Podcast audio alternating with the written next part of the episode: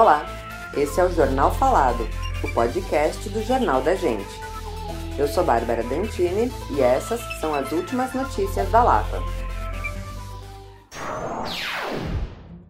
A Secretaria de Infraestrutura e Meio Ambiente publicou os documentos do processo de concessão de três parques da região: Vila Lobos, Cândido Portinari e Água Branca. Com a transferência da administração, o objetivo do governo é ampliar as atividades de lazer, educação ambiental, esporte, cultura e turismo dos parques, assim como revitalizar os equipamentos existentes e instalar novos atrativos. A concessão também irá desonerar o Estado dos serviços de vigilância patrimonial, limpeza e manutenção, que ficarão a cargo da concessionária. A secretaria afirma que não haverá cobrança de ingressos para a entrada nos parques será realizada uma audiência pública no dia 16 de setembro, às 17 horas, através do site da Secretaria. Entidades e associações de moradores da região assinam uma carta pedindo a extensão do prazo de consulta pública para análise da documentação, que tem mais de 600 páginas, e também a realização de mais audiências públicas de forma a garantir maior participação.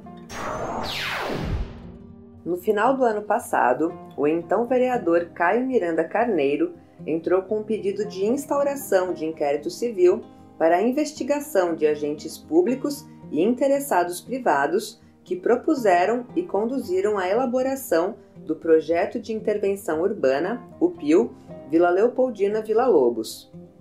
No documento, o parlamentar aponta a atuação dos agentes da Secretaria Municipal de Urbanismo e Licenciamento e suas relações com os proponentes do PIL.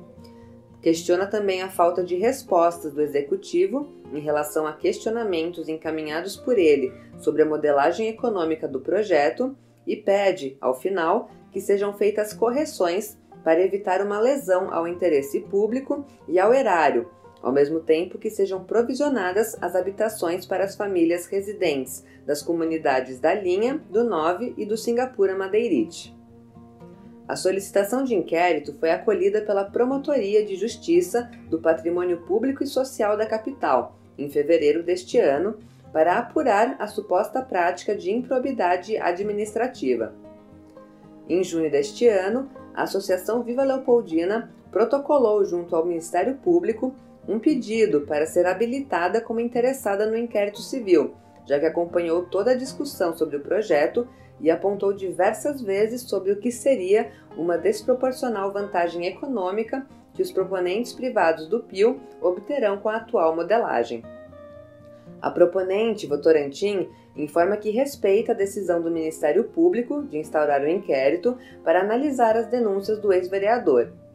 Afirma que já apresentou os esclarecimentos e colabora desde o início, prestando todas as informações solicitadas, que demonstram a improcedência das acusações formalizadas e reafirmam a total idoneidade do processo de discussão do PIL e suas modelagens correlatas, validadas em todas as fases de discussão pública do projeto junto ao Poder Executivo e o Poder Legislativo. O projeto de lei sobre o PIL Leopoldina segue na Câmara, mas ainda não foi analisado pela Comissão de Finanças, que deverá pautar sua discussão. Lucy de Miguel, fundadora do Instituto NOA e idealizadora do programa Escolas do Bem, esteve na Subprefeitura Lapa para a entrega dos certificados às escolas que participam do projeto, além de apresentar a iniciativa à subprefeita Fernanda Galdino. Participaram do evento representantes das escolas Espaço Lúdico e Espaço Pensar, Green Kids School e da ONG Alquimia. O programa Escolas do Bem tem como objetivo promover a cidadania, sustentabilidade e espírito de solidariedade para crianças, através da educação e de campanhas sociais. Uma das propostas do projeto é que cada escola particular adote uma escola pública do mesmo bairro, para que juntas elas possam desenvolver as ações. Duas campanhas já estão em andamento, uma pelas escolas Espaço Lúdico e Espaço Pensar com a arrecadação de lacres de alumínio, que serão trocados por uma cadeira de rodas para doação, e outra pela Green Kids School, que arrecada tampas de plástico, que serão vendidas para a reciclagem e os recursos revertidos para a castração de animais de rua que depois serão encaminhados para a adoção.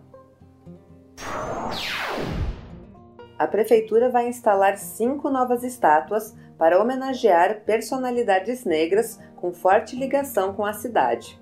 A escritora Carolina Maria de Jesus, no Parque Linear Parelheiros, o sambista Geraldo Filme, na Praça David Raw, na Barra Funda, o atleta Ademar Ferreira da Silva, na Avenida Brasleme, na Casa Verde, a sambista e ativista Deolinda Madre, a madrinha Eunice, na Praça da Liberdade, e o cantor e compositor Itamar Assunção, em um local que ainda será definido, mas são avaliadas as Casas de Cultura da Penha e a Praça Benedito Calixto.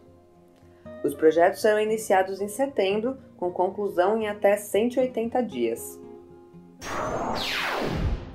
Esse foi o Jornal Falado. Para mais notícias, acesse www.jornaldagente.inf.br. Até o próximo boletim.